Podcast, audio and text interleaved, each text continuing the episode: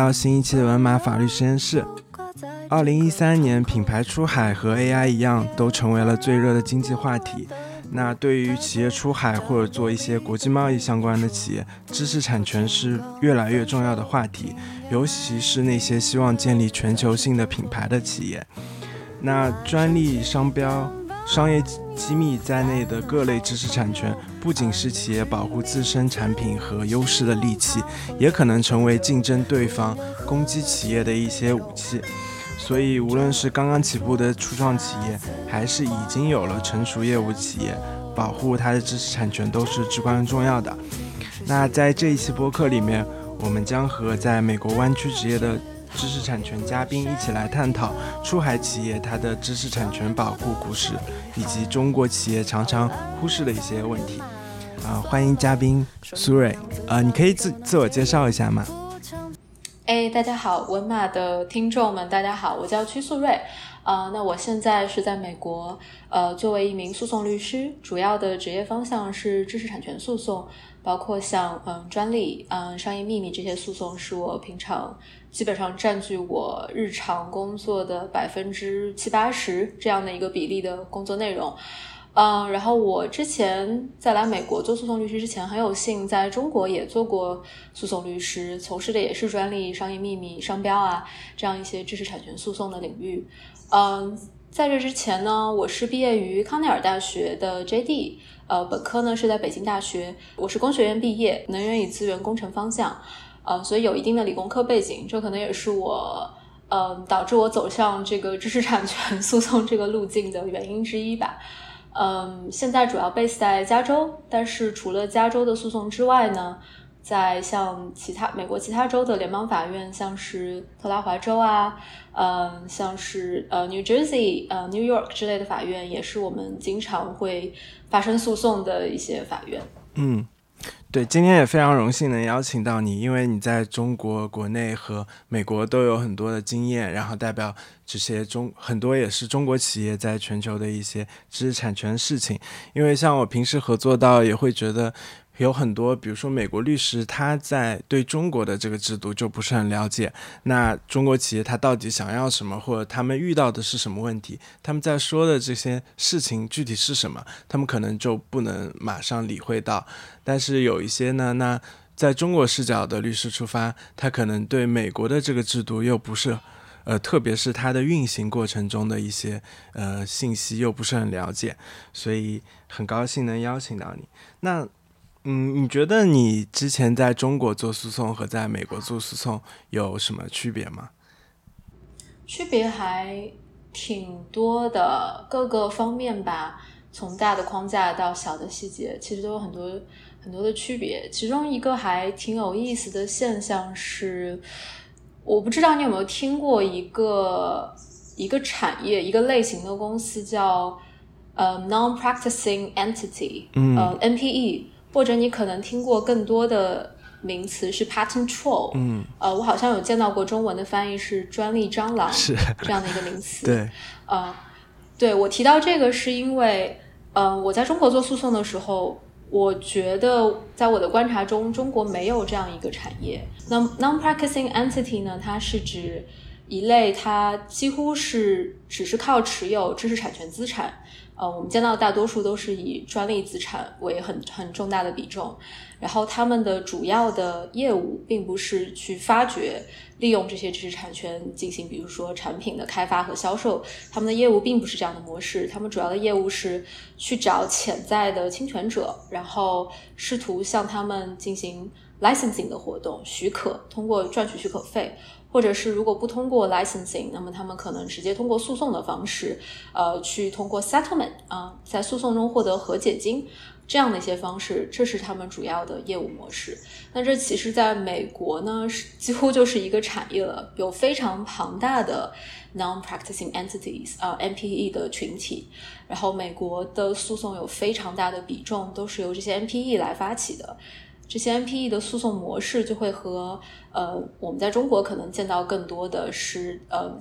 相同产业或者是上下游产业之间有竞争关系的企业进行诉讼的诉讼模式会非常不一样，因为他们的诉讼目的不同，他们可能会更多的去追求尽早的去和解，呃，宁愿以比较小的和解金，呃，能够更早的获得这个现金流 的回报，呃，他们的诉讼目的会很不一样，他们不太追求说我一定要让对方的产品被这个呃。禁止销售等等的这样一些呃法律上的 remedy，而他们更多追求的是金额上面的回报。呃，在诉讼目的，然后他们的诉讼策略上都会有一些不同。那么我现在在美国做诉讼，就会有相当一一部分的比例，呃，我们代理的案件的对方就是这样的 MPE。呃，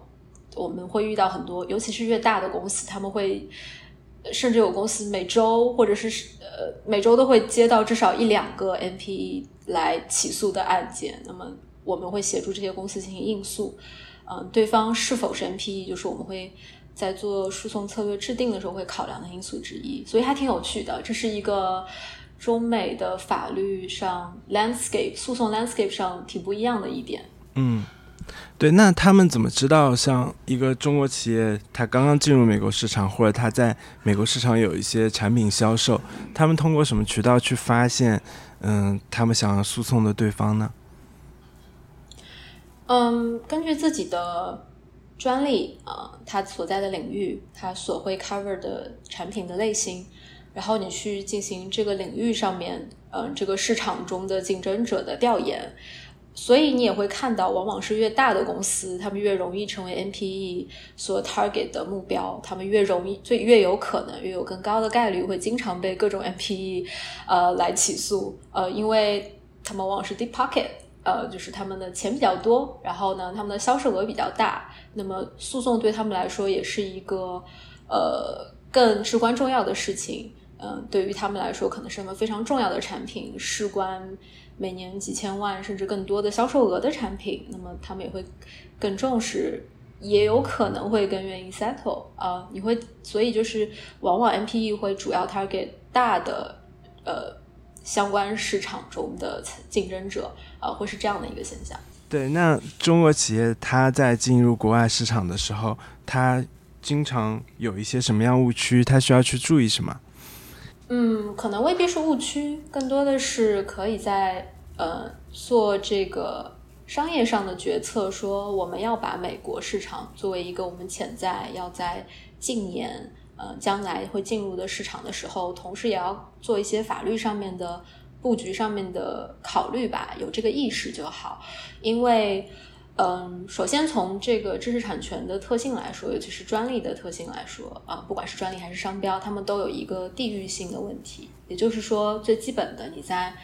中国想要获得专利或者商标的保护，你就必须在中国进行相关的申请，并且获得授权。呃，你必须要有呃一个有效的专利，你才能获得。相关的专利保护，你需要注册的商标，你才能获得相关的商标保护。嗯，那么如果你在进入美国市场之前，你希望你期待的是将来你在美国市场所销售、所生产的产品能够被美国的专利法所保护的话，你就需要预先的进行专利布局，呃，预先的在进入美国市场前就将相关的发明去提交美国的专利局进行专利申请，然后。呃，最后获得一个有效的专利，那这个时间其实可能还挺长的，所以是需要进行预先的布局的。嗯，有这个意识就可以，嗯，提前的去找到美国相关的专利律师，想好自己的哪些技术发明，嗯，产品特点、生产方法这些东西你是希望能够获得保护的，去和专利律师聊，然后提前布局，开尽早开始你的申请，这是一个意识的问题吧。我还常见到的是，虽然大家概念上知道中国和美国的法律有不同，但是往往在很多关键的细节上，会带着一些预设，觉得会不会中美的法律差的不太多。然而，其实可能在很多关键的问题上，差别还是挺大的。然后，如果没有做好预防性的。如果没有这个意识的话，没有做好一些呃提前的措施的话，可能会导致将来在这个自我的法律保护上会受到很多限制。嗯，我日常在知识产权领域比较经常看到被忽略的问题就包括，比如说在专利上，嗯，有一个很重要的概念叫职务发明。那么公司的实际上的发明，其实都是由一个个的雇员个人做出的。那中国法律呢，其实在专利法上面就已经将职务发明规定的还比较详细了。呃，员工做的这个相关的发明，他利用公司的资源，在工作时间做的相关发明，那么基本上，呃，是由归属于公司的。嗯，包括像是呃，如何给员工报偿啊等等这样一些机制，其实在法律条文中就有了一定的规定。但是在美国完全不是这样，没有一条默认的规则叫做员工做出的发明就直接归属于公司，它是需要通过合同约定。并且在具体申请发明的时候，需要落实到具体的转让这个措施上。你需要，所以这些都是和国内的不同。嗯，我们会看到有呃公有中国公司，他可能事先没有意识到这这一个方面是有不同的。那么他在和员工事先签订的合同中，往往可能会遗漏相关的条款，规定的不够仔细。那么这就会导致他后续呃对于这个发明的。呃，转让上面这个具体专利的所有权上会有很多的会很被动，然后除了植物发明，嗯，比如说像商标也会有很多不同的地方，嗯，比如说最明显的一点就是在中国，你去申请注册商标，包括后续的商标的注册维系，你是不太需要去证明商标的实际使用的。但在美国不一样，你需要去证明。嗯，这个商标它是实际使用 used in the commerce，然后这是在商标注册后续维系中都需要去证明的一个要件，而在中国法律中没有。嗯，还有一些其他的问题，包括竞业禁止。呃，所谓的竞业禁止，也就是嗯，企业员工在离职后会不会不能够在相关的领域呃。比如说，供职于竞争对手公司，或者是自自己成立一个相同领域的这个 startup 企业，可不可以呃事先通过合同条款来限制员工在离职后的这些所有的从业活动？嗯，在中国呢，原则上是允许的，当然法律上也是会有一些限制，包括时间上啊、人员上会有一些限制。但在美国呢，这首先目前还是一个由州法规制的行为，而各州的情况会非常的不一样。那比如说，在加州，竞业禁止条款是非常非常受限的，只在比较少的情况下才有可能竞业禁止条款可以是有效啊被执行的。而且目前，据我所知，像在联邦这个层面，也在试图引入一些新的法律。嗯，应该是今年年初的时候有一个新的法案。那么将来可能会发生一些新的变动。也就是说，这个领域首先目前各州的情况都不一样。而且还在发生一些新的变化，那这些都是企业可能会需要注意到的。嗯，这就是中美法律在很多细小的地方可能都会不同，所以企业可能需要有这个意识，在进入之前不能去预设，嗯，在每个方面大呃中美的法律是不是都比较相似，其实很可能会非常不一样。那么他需要提前的和律师去了解清楚，呃，需要提前和律师了解清楚，嗯，提前的把自己的合约。呃，提前开始使用自己的商标等等，把这些呃相关的条件都要满足吧。嗯，对。然后关于竞业禁止，我们之前的公众号也发布了一篇文章，然后我会放在 show notes 里面。像我呃，我遇到的一些客户，他们在出去美国或者东南亚的时候，他才发现其实当地市场已经有了类似的这种专利的注册。嗯。可能有一些就是正好双方都发明了类似的产品吧，或者说它有一些细小的改进，其实是类似的。那这种是不是也是你们经常要去帮客户去补救，或者说用什么法律手段去让他们的产品，虽然说当地有注册类似的产品，但是也能够顺利的进入市场？呃，可以在进入市场之前去试图做叫 freedom to operate。嗯的一些事先的调研，去咨询律师，我有没有侵权风险？嗯，有些时候有可能会出现，你会需要对产品做出一定的改动。嗯，有些时候呢，它可能你并并不并不会侵权。嗯，这时候是需要借助律师的这个专业意见的。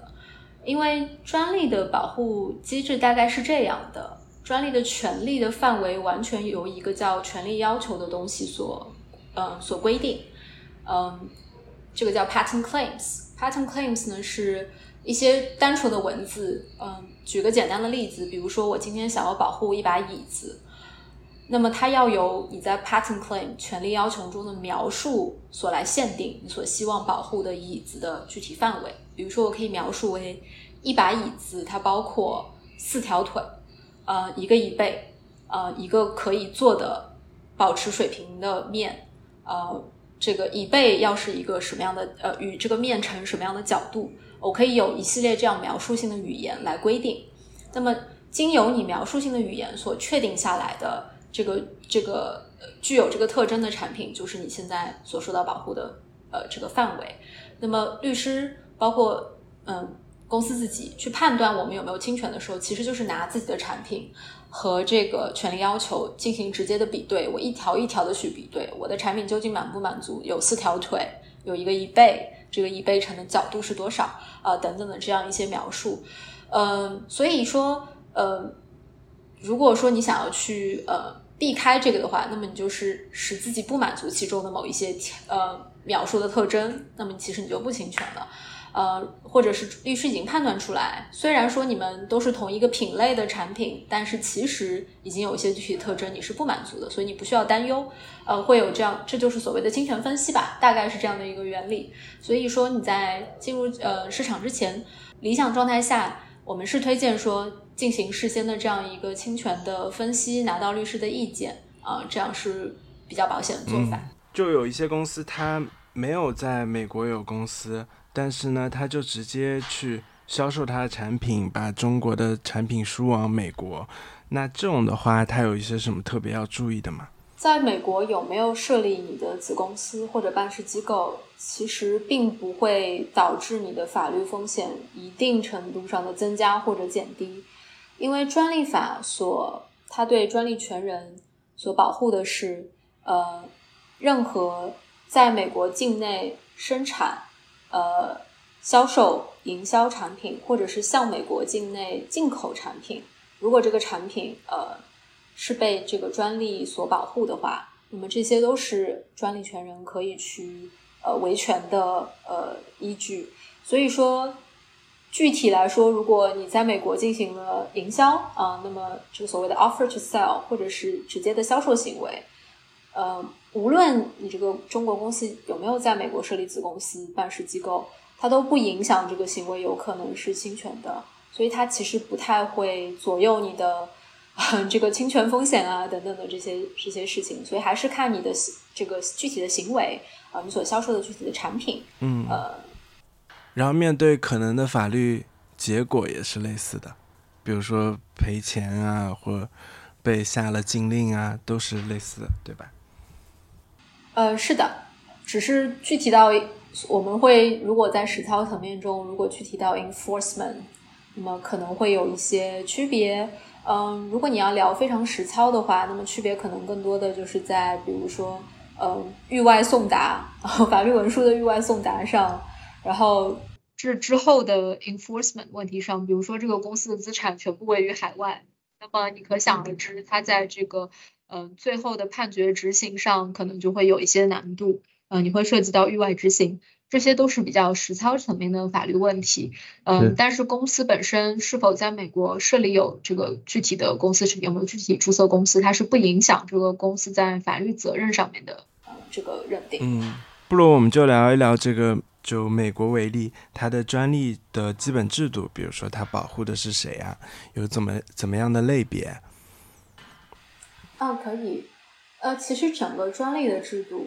在国际上基本上都比较的一致。那专利呢，其实本质上是一个，嗯，国家给你的有实现的允许你在一定程度，嗯，垄垄断的这么一个许可，你可以简单的这么理解。嗯，它的代价就是你要向所有的公众公开你具体的发明的内容到底是什么，向全世界共享你的发明的知识，以此来换取你可以在比如说二十年，一般来说发明专利上大概的这个时效就是二十年，你可以在二十年拥有对你这个发明的垄断的权利。嗯，那么美国这边它的这个整个专利制度，它保护的类别大概有三类，一类叫做 utility patent，就是发明专利，我们最常见的也是这种呃发明专利，那么它具体涵盖的嗯这个工业领域就可以非常的多。呃，它可以是医药类的，它可以是机械类型的、化工类型的各种领域，你的发明都是可以通过 utility patent，呃，来进行保护的。嗯，其他还有两类的呃专利的类别，一类叫 design patent，我们可以理解为是外观设计保呃外观设计专利，那么它更多的就是呃顾名思义就是这个外观的相关的设计。那还有一类叫 plant patent。嗯，这个是植物的新品种，呃，人工培育或者是这个在人工培育环境里发现的这些植物新品种的这么一个类别的呃专利的保护，嗯，这大概是美国保护的几个专利的类别。嗯。太阳温柔又挂在这个窗口，等我们也温柔慵懒的不抬头。那现在很多企业面临到问题是说，他在国内注册，然后通过国际条约使他的专利在国外获得保护。还有呢，他可能就去当地，比如说去美国专利局去注册，呃，单独注册一个专利。像这两种方式，它的保护有什么区别吗？从效果上来看，嗯。嗯，首先，如你说的那个国际注册的专利，我觉得你可能指的是所谓的 PCT。嗯，那 PCT 它其实是一个，呃，你可以理解为国际合约，呃，是，那么它本身其实并不是一个有效的专利，这个是需要，呃，需要厘清的一个概念。嗯，企业最好也有事先的这个意识，它本身并不是一个专利，因为就像我说的，专利的保护是有地域性的，只有你想要去获得专利保护的那个国家的。呃，相关的 agency 它授权你的这个具体的专利，你才获得了一个有效的专利权。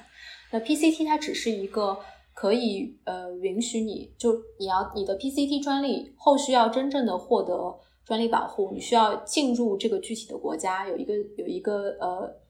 进入国家的这么一个阶段。那比如说我想要获得美国的专利，同时也想要获得中国的专利，你可以将你的 PCT 申请进入中国。那么它会由中国的这个专利局还是要走一遍实质审核的流程，然后它也可以进入美国，这两个可以同时做到。然后美国的专利局也是一样进入一个实质审核的流程。然后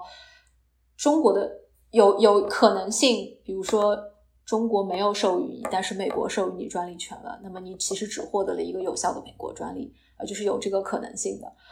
嗯，为什么大家有可能会选择 PCT 呢？嗯，是因为。基本上现在非常多国家，包括中国和美国，呃，我们在专利上采用的一个都采用了同样一个制度，叫做 first to file 的制度，是因为就像我说的，专利的保护其实是一个有有实现的呃垄断性的权利。那这个，嗯，你可以理解，全世界每天都有人在做出无数个发明，他们很有很有可能这个世界上。此刻就有同呃就有两个人，他们处在地球的两端，他们在做同一个领域的发明，他们独立的发明出了同一个东西。然后，那我到底该给谁这个垄断性的权利呢？那这个时候就要基本上在 first to file 的体制下，那么就是谁最先向专利局提出了说，嘿，这个专名是专这个发明是我发明的，谁先占据了这个先先导的主动权，那么最后。呃，如果这个专利被授权的话，那么，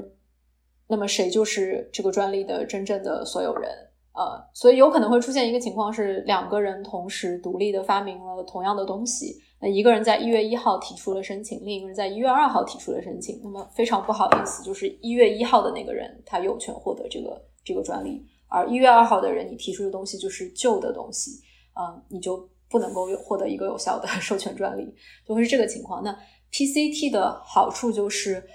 你在提出 PCT 的时候，你就先行的占了一个日子，而这个日子是会被 PCT 这个公约的成员国都承认的。我占据了一月一号这个日子，我后续再进入中国，我后续再进入美国，那么他们都同意可以回溯到一月一号的这个呃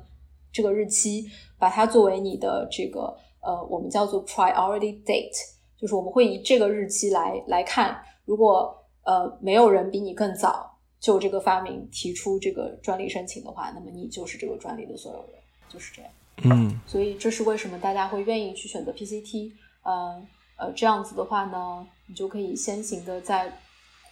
国际的这个大的范围上占据一个比较早的 priority date。对，然后除了这个，呃，除了专利以外，很多企业出海的时候，他们在商业中用到的很多是商业机密，他可能不愿意去披露，或者他觉得不能够作为专利去申报。那这些东西对他们的竞争来说也非常重要。特别，比如说有名的例子就是可口可乐的配方。那这种东西，企业到了国外，他们怎么去进行保护呢？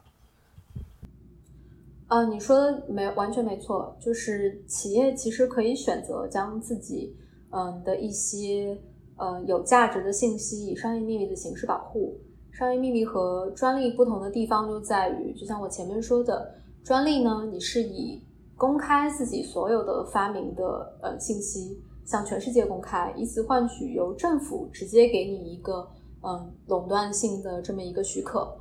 而商业秘密你就需要需要企业通过自己的力量，呃，首先你需要保证它符合商业秘密的要件，嗯，那么这其中有两条最重要的事情，就是你要保证它一定是秘密的，它不会被你自己不小心的泄露了。第二点需要保证的是，你一直在采用合理的措施来维护它的秘密性。呃，在你做到所有这些让让这个具体的信息可以满足商业秘密的要件的时候，那么当别人非法的去窃取了你的商业秘密，非法的使用了你的商业秘密的时候，你就可以进行商业秘密的维权。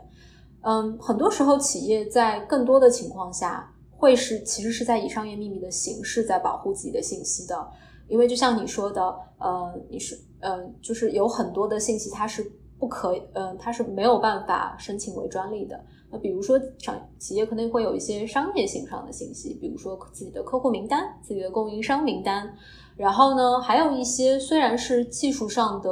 非常有价值的信息，但它可能未必那么的新颖，它可能未必那么有的那么有创造性，以至于它可能不能完全的符合专利的要求。那在这种情况下，你也需要，呃，你也不可能借助专利来保护，你可能必须得以商业秘密的形式来保护它。也有可能，就像可口可乐的秘方，其实它可能是符合专利的条件的，但是企业也可以主动的去选择我用商业秘密的形式保护，因为呃，专专利的保护是有期限的，呃，发明专利是二十年，可是商业秘密它可以是无限期的。可口可乐公司已经成立了非常多年，可是它的秘方到现在为止依然是一个很有效的专业嗯商业秘密，它的保护是无期限的，只要你一直能够保证它的秘密性。你一直能够用合理的措施去保护它，那那那么它就是它可以永远永远是一个有效的商业秘密。对，所以对于同一个商业秘密，很多企业它可能是有选择说作为专利或者商业机密去保护。那我相信在很多甚企业遇到了专利的诉讼或者专利争议的时候，它也会做出很多选择。在这种，因为你在中国和美国都有相关经验嘛，那这种诉讼或者说争议解决的程序中有什么实操上的差异，或者说有意思的小故事吗？其实中美在诉讼的各个阶段实操上都有非常大的不同。我们可以大体的把呃诉讼的整个过程分为三个阶段。嗯，第一个阶段是 pleading stage，大概可以翻译为诉状的这个阶段。第二个阶段是 discovery。呃，也就是呃双方进行证据的交换这么一个阶段。第三个阶段是 trial，呃，也就是庭审的阶段。每个阶段其实差别都特别的大。嗯，我们可以先从 trial 这个最明显的开始聊。呃，众所周知，美国有一个陪审团制度，那这是其实导致中美在 trial 这个阶段非常不一样的所在。那么在中国，虽然有人民陪审员。但是，呃，其实整个还是以非常法官、非常专业的这个人员组成构成的这么一个，呃，审判的审判员的这么一个团队。而在美国是，呃，由 jury，也就是由这个具体的州的平民所构成的。呃，比如说我们的有挺多案子在 Texas，Texas 呃是一个还比较保守，呃民风比较淳朴的 这么一个州。呃，我们会知道 Texas，比如说有很多农场主啊之类的 这么一个呃一个跟嗯，比如说像呃加州的很多城市会完全不一样民风的地方。那我们有在 Texas 案子的时候，呃，比如说我们有做过。呃，一些软件的案子，一些半导体的案子，然后他们在 Texas 这个呃这个州的法院来进行，我们就需要去想，我们怎么样才能够向这些陪审员去讲清楚我们的产品是什么，我们的产品的特点是什么，它是什么机制，我们就会绞尽脑汁的试图去，比如说把一个软件如何，它它是如何运行运行的，去类比到一辆车是如何运行的上面去，因为。对于 Texas 人民来说，他们更容易理解一个车的所有的机制啊，他们不太清楚，他们我们只能去预设，他们可能没有听过 5G 是什么，他们可能他们可能用的手机是一个十几年、二十年前的状态，他们可能网络不太发达，他们可能没有用过 streaming 啊，我们只能去预设，他们可能更懂车，我们会试图去想很多关于车的类比，呃，这是由于陪审团制度导致的，你会需要在策略上做的很多调整，其实会非常有意思。对，但是效果如何？像像这个，他们最后还是能理解吗？还是很多时候说了很久，还是没有什么效果？Well，这就看你的类比的功力如何了。嗯，你如何能够把一个复杂的事情讲得非常简单，能够让 lay person，让不是这个专业领域的人可以清楚的理解。嗯，这就是考量律师的功力。这也是为什么你会希望在美国找一个。sophisticated lawyer 需要去找一个庭审经验丰富，他有这个嗯庭审的经验，他懂得这个策略的预先制定的重要性的律师。律师的重要性就体现在这里，这是你付律师费的原因。嗯，那起诉方会不会他会尝试说，呃，他不想让 jury 了解很多，还是说他的利益出发点也是觉得希望他们能了解这个技术是怎么进行的？哦，当然他们会希望啊，这也是原告方的举证责任啊，因为原告方他需要去证明对被告的产品是侵权的，那他需要让 jury 理解他们的 patent 是什么，被告的产品是什么，他们怎么一一对应起来的。那这是原那被告方的 defense 实际上就是，其实他原告的。专利和他们描述的不一样，原告的专利其实是什么样子？那我们的产品其实是另一个样子，他们是如何没有办法对应起来？双方都需要对 jury 进行这样一个事实解释的过程啊。那谁能够解释的更清楚、更直观、更能够打动 jury，这就非常的重要。而且很多时候也很考验人格魅力，很多时候非常考验人格魅力。嗯，像我工作的一个合伙人，他有非常丰富的经验。嗯。他应该至少打过一百个，呃，上过一百次庭审，他就有那种，我们是有听过客户，呃，我们是有听过 jury 最后的反馈是，I don't like your client, but like I like you，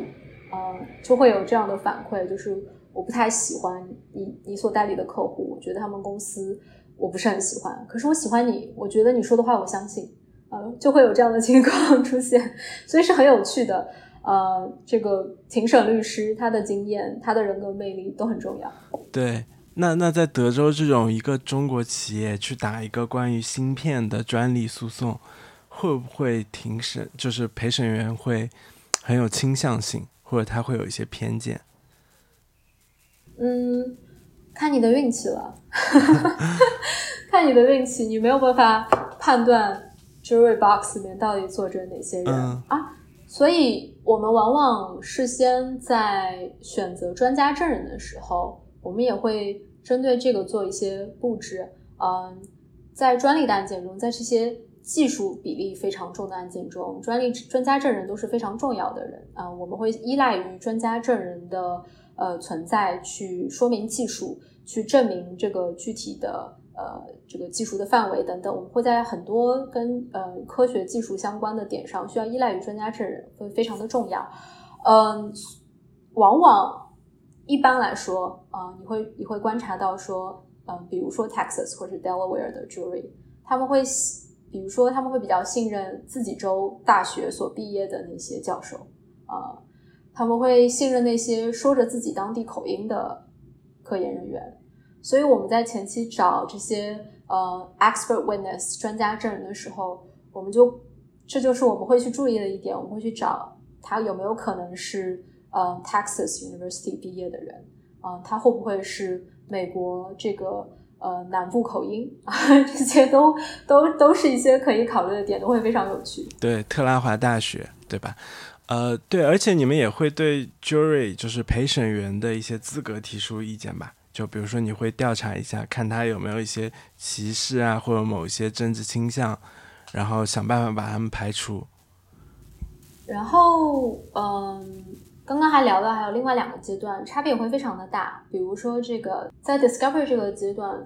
我自己个人的观察是，它的区别主要是因为，嗯，在国内，嗯，你会听到提前质证，然后，嗯，这个环节它主要是由法官主导的。那么，其实双方的在国内诉讼中，双方的这个质证环节的程序，更多的是双方的律师各自的去收集证据。然后将其中相关和有用的部分向法院进行提交，呃，那么由法官来主导的这么一个过程。而在美国，这是完全不一样的呃一套机制。在美国的机制是，呃，民事诉讼的双方他们都有权利可以在 discovery 阶段中去向对方去提出，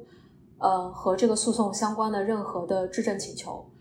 而且会有一系列的法律工具供你使用，你可以提问的方式，你可以以申请文件的方式，你可以以去质询证人的方式，各种方式去向对方要求对方来提供和这个案件相关的证据内容。那么实践中，你有可能就会发现，嗯，对方会提供一些你没有想过的，呃，可以去呃打的策略上面的一些证据。啊，因为原因为原则上的要求是，只要跟这个案件相关，那么已经被要求的话，即便对自己是不利的，你也有这个义务要将这个证据提交给对方。呃，所以这就会还挺有趣的吧？因为呃，在美国的诉讼中，嗯，discovery 阶段，法院的参与非常的少，更多的是一个原被告双方律师之间相互的交涉，是一个律师与律师的。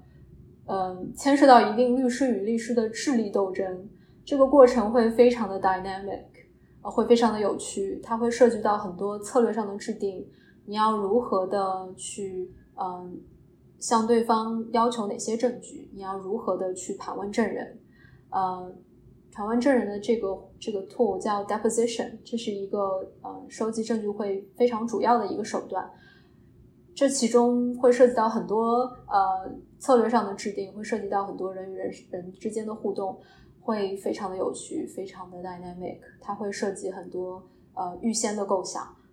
这也是为什么呃 discovery 程序中找一个非常好的律师很重要的原因。那 律师的价值就会体现在其中。是，而且我觉得这个是一个很神奇的互卷过程。就是双方律，师是的，特别经常有出现，就是比如说一方说你要给我什么样的证据，这些你都得提供，然后对方可能就发了一千份文件或者一千个压缩包的文件给你看，然后这边律师就看得很头疼，然后实在不行了，他就跟法官说，故意给很多不相关证据，消耗这个诉讼资源，还还挺有趣的。我觉得国内好像不是这样的一个。对，因为国内更多是法官主导，那么双方是各自收集证据。我记得我当时在国内做案子的时候，我们为收集证据事情 这个事情头疼不少。我记得我当时做一个商业秘密的案子，嗯，商业秘密的案子中，你可以理解很多的信息没有那么多公开，其实不太好收集。我们为此跑了很多的地方啊、呃，为了去调取，嗯呃，对方在一些呃政府机构的备案的一些信息，嗯。啊、这都是 非常头疼的取证过程，呃对，呃，还还挺有趣的。事后想想，嗯。嗯，在美国这边会很不一样，你你不那么的像一个 investigator，嗯。但是是更多牵扯到你需要在 intelligence 上，你需要在策略上面，嗯，预先的如何布局，然后在具体的执行层面上，比如说你如何的去设计盘问一个证人的问题，从他那里才能够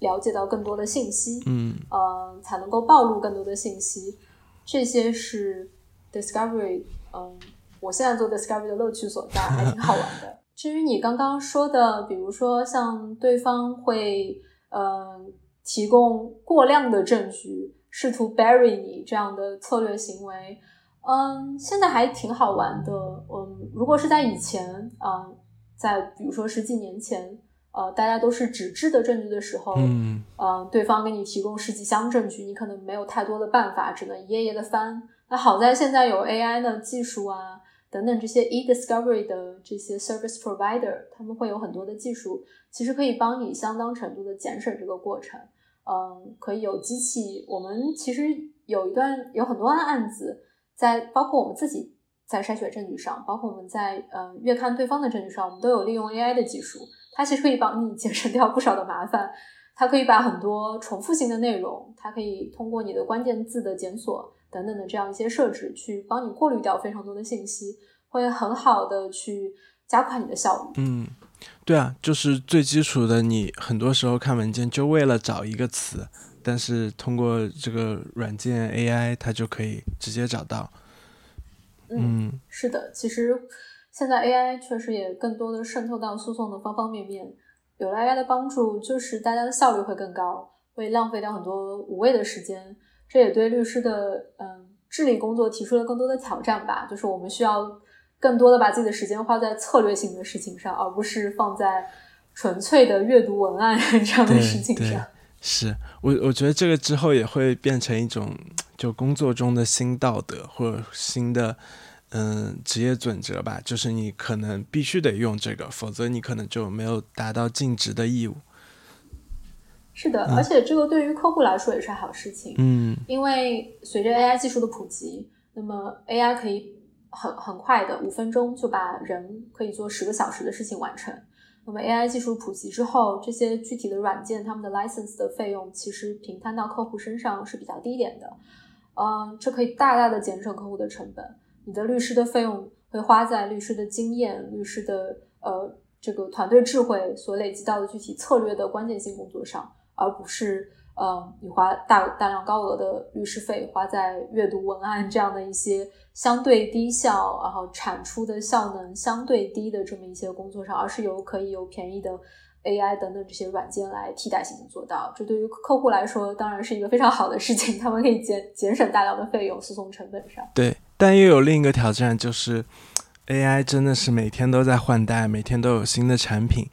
就你需要时时刻刻监控，这现在出来了新的什么产品？如果说有更好的效果，你可能就要马上换一个。角落里的姑娘说：“昨天刚分手，停也没停留，转身就走。”对，还有一个问题就是，那你像你说到像在呃德州诉讼。然后有一些是在特拉华，那我能理解，可能很多公司注册在那。那他们像美国法不是有一个概念是 foreign shopping 嘛？就你会去看不同法院的一些态度什么，然后去决定我在哪里诉。那是不是很多企业还是想尽可能去加州或者纽约的法院诉？还是说成本方面，或者说可以选择到这两个法院的可能性会低？这个其实跟我想聊的在 pleading stage 诉状的这个阶段的中美的差异还挺相关的。嗯，就是一般来说，这个流程大概是原告他进行了一定的诉前的调查，嗯，侵权啊之类的分析之后，他提交了诉状，然后被告这边就需要在一定的期限内做出回应。那么除了简单的 answer，呃，也就是我一一的去回应原告在他诉状中所提出的主张的这样一个文书之外呢？也有一定的呃 motion practice，呃，我们可能翻译为动议是比较合适的，这是我好像目前听到的相关的翻译。那么其中有一类的动议就是你提到的这类，叫 motion to transfer，也就是呃，因为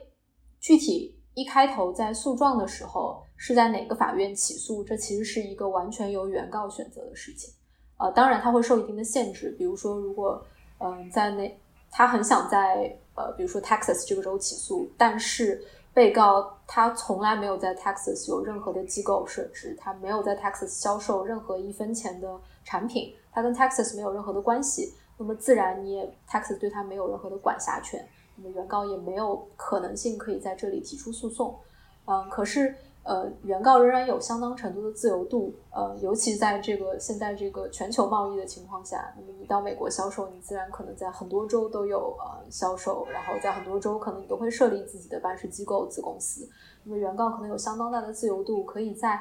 各种州里面去选择一个相对 pro plaintiff 的呃这个 venue 这个法院，一个一个州的具体的法院，呃。我们一般能够观察到很多不同的州是有一定的，是可能会存在一定的倾向性的。比如比较著名的 Texas 是一个相对比较 pro plaintiff 的州，它可能会对原告相对利好一些，程序上和法官的一些在实体案呃实体问题上的这个呃以往的这个判决倾向上，我们会观察到这个趋势。比如说。California 加州这边，嗯，可能是一个一般来说相对比较 pro defendant，它对于被告会相对友好的这么一个州，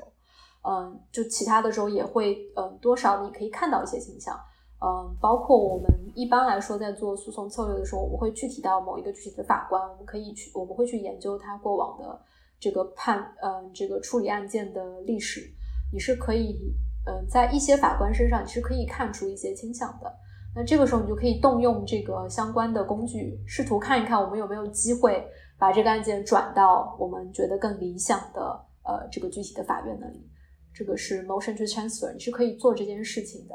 嗯，也会有很多其他的工具，比如说呃 motion to dismiss，呃，这是一个可以在诉讼早期阶段就把整个案件 dismiss 掉，让整个案件被嗯撤掉。驳回，对对对，驳回可能是更合适的词，被驳回的这么一个呃动议，那嗯，其中嗯有很多很多的理由可以让我们达至这一点。那其中比如说，嗯，我们比较常见的一种是叫嗯，对于这个美国对于诉状，嗯，这个起诉状它是有一定的要求的，你不能是抄抄法条就随便交上去了，你的这个诉状中是要有一定实质性的内容的。那我们可以。我们可以去，呃，在一些案件中，如果我们觉得这个诉状它其实写的不太好，呃，它其中有很多东西是缺失的，我们是可以试图 argue 说这个诉状缺了太多东西，它不满足最低的要求，我们要求现在就驳回。我们也是有很多的案子直接在这个阶段就因为这个理由赢了，嗯，直接被驳回，嗯，从而就可以零 settlement 的退出。嗯，还有很多很多其他的可以用的手段，也包括我们可以在这个阶段，美国法院是允许直接将部分专利无效。嗯，呃，这也是有可能可以在这个阶段做到做到的。你甚至不用进进入后续的更花钱的 discovery 的程序，你就可以在这个阶段将一些专利无效，这是有可能的。嗯，所以，嗯，这是我呃我在美国做诉讼的时候会看到，在这个阶段可能会有很多的嗯。这个法律工具可以供你使用，那么你可以更早的在策略上占据更多的主导权，啊，有更多的工具供你使用。这也是为什么要很早的时候就找一个很好的律师，让他在诉讼的早期就为你制定好整体的诉讼策略，尽早的占据主动权。嗯，他可能可以越更早的把这个和解金额降到非常低的范围，他也有可能更早的去。呃，帮你嗯制定好你将来需要做好的每一步，在接接下来的 discovery 程序中，trial 的程序中都占据更好的主动权啊，这些都是嗯比较有利的吧。嗯，或者直接把管辖法院搬到加州，这样的话其实倾向性会差很多。不过这也是解释了我之前一个疑问，就是为什么中国企业会在加州呃会在德州去打这个呃专利诉讼。所以，其实这个是原告的选择，也不是说中国企业觉得我要在那里诉，或者我们协商会在那里进行诉讼。没错，嗯，一般来说，普遍来说呢，嗯，具体的法院的选择上，肯定是原告占的这个选择权更多一些。嗯，对，还有一个问题，我们刚刚提到的商业秘密的诉讼，它和专利诉讼有什么不同吗？商业秘密诉讼，呃。往往人的成分会更多一些，嗯，比如说，嗯，这是由专利侵权和这个 trade secret misappropriation，呃，商业秘密侵权的性质不同导致的。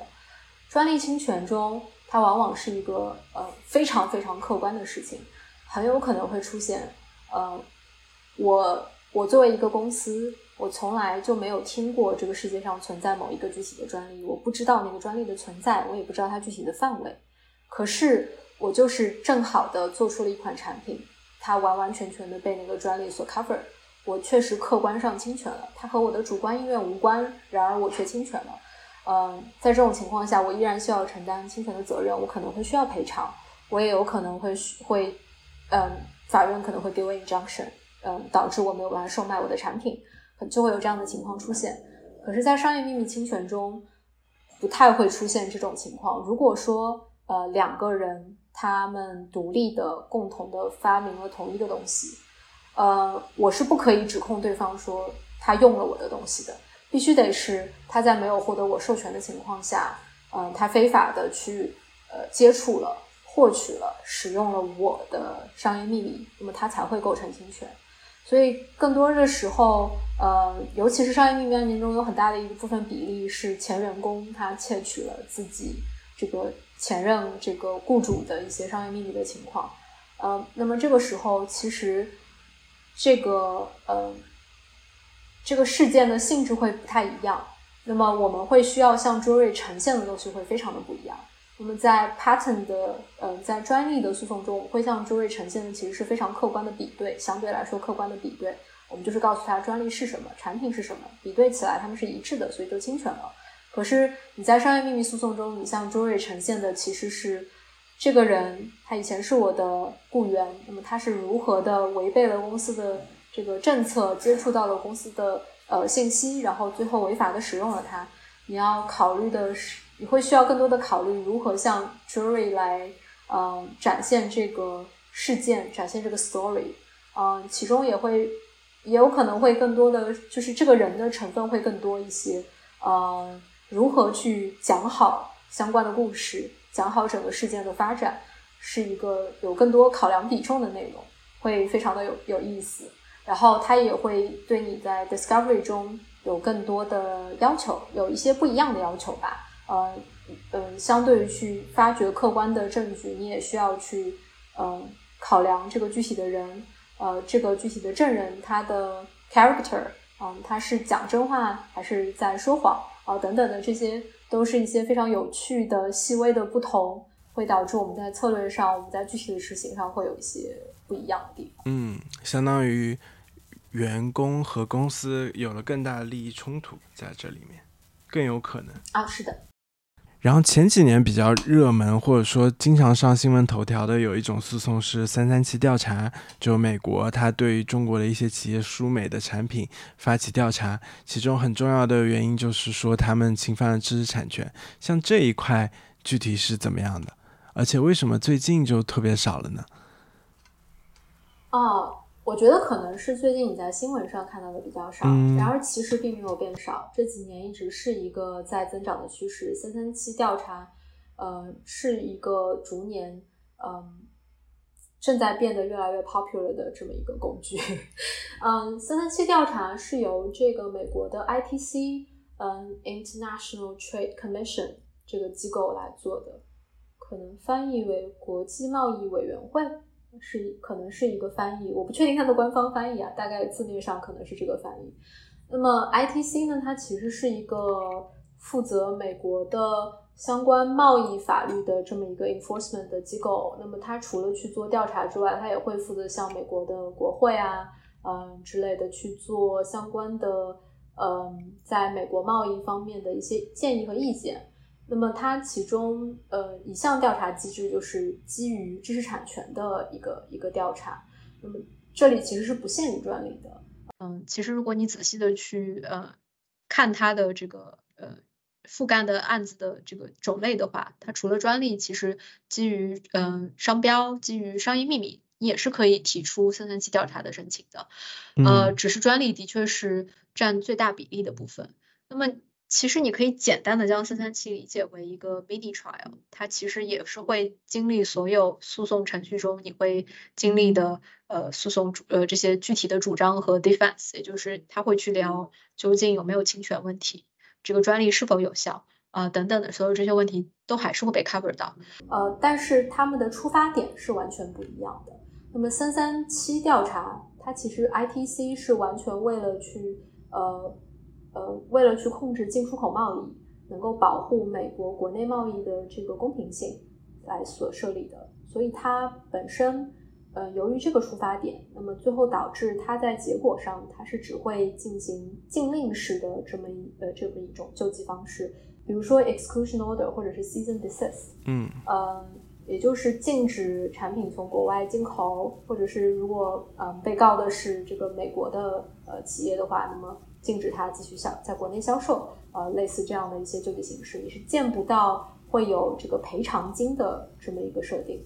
呃，它只会。对进出口进行这样的一个管制，其实这个三三七调查现在变得越来越普遍，呃，是因为有很多的原因吧。首先就是，呃，美国的制造业，尤其是呃，在进入这个新的千年之后，美国的制造业越来越少。越来越多的产品其实是由国内，呃，比如说中国或者是东南亚其他的国家制造的，所以进口的行为变得越来越多了。嗯，那么这就变成了一个，如果你能够去限制某一个呃竞品的进口的话，你其实就可以有效的去限制它和你的竞争，有效的去限制在美国国内的侵权行为。而且，美国是在二零零六年的时候有一个最高法的案件，eBay 的案件，它导致在这个联邦法院的。法院诉讼程序中拿到禁令的可能性变得很低，呃，难度变得比较大。所以大家如果真的想拿到禁令的话，ITC 的三三七调查变成了一个更可行的操作，它变成了一个更为理想的这个呃这个救济途径。所以就会有很多人转而到三三七这边来做。嗯，三三七呢，它在时间程序上也会更加的确定一些。一般来说，十六个月整个三三七调查的。呃，流程就会走完，你就可以获得一个结果，嗯，所以在时间程序上的这个相对确定性也会是一个优势吧，嗯，大概是这么一个一个状态，嗯，整个我们在如果在嗯三三七的案件上，我们就会比较高密度的准备对于同样的法律问题的这个主张和答辩，呃，就会。是这样子的，有一个跟法院诉讼会很不一样的地方是，它会设立一个 staff，在法院诉讼中是原被告双方是参与方，那么就是在你们原被告双方之间进行这个证据交换啊等等这些活动。可是，在三三七调查中会由 ITC 这边设立一个 staff，那么其实变成了一个三方共同参与的过程。这个 staff 他是呃理论上是一个完全中立的人。但是他会像诉讼主体一样参与到整个过程中去进行，他也会进行，比如说 deposition 啊，他会对证人提出问题，他也会获得所有质证中交换的证据，最后他也会独立的像呃这个像法官一样，这个 ALJ 呃 administrative law judge 去提交他这边的报告。嗯，那对于像中国企业的话，他是不是三三七会？更公正一点，还是并没有什么区别？呃，我相信不会有太大的区别在公正性上。对，当然你可以认为在三三七中没有了 jury 这个因素，它没有了陪审团成员，所以它去除掉了 lay person，可能由于它的专业性是一个这个不确定的因素吧，它去除掉了这个不确定因素。嗯，嗯所以这可能是一些企业会更偏好的理由。好的，谢谢你参加今天的这个播客节目。然后我们今天也聊了很多的内容。然后我相信很多企业他们现在越来越关注国外的市场，啊，特别包括美国或者东南亚，这里面需要注意的知识产权问题非常多。然后那我们之后如果有具体的问题，也呃邀请苏瑞来跟大家聊一聊。讲一讲这些具体问题背后的一些逻辑。一个球，有人来有人走。当雪铺满了房檐的时候，是否又过了一个年头？情书还压在架子后，他没开口。有人来有人走，我还为你停留。不能开口。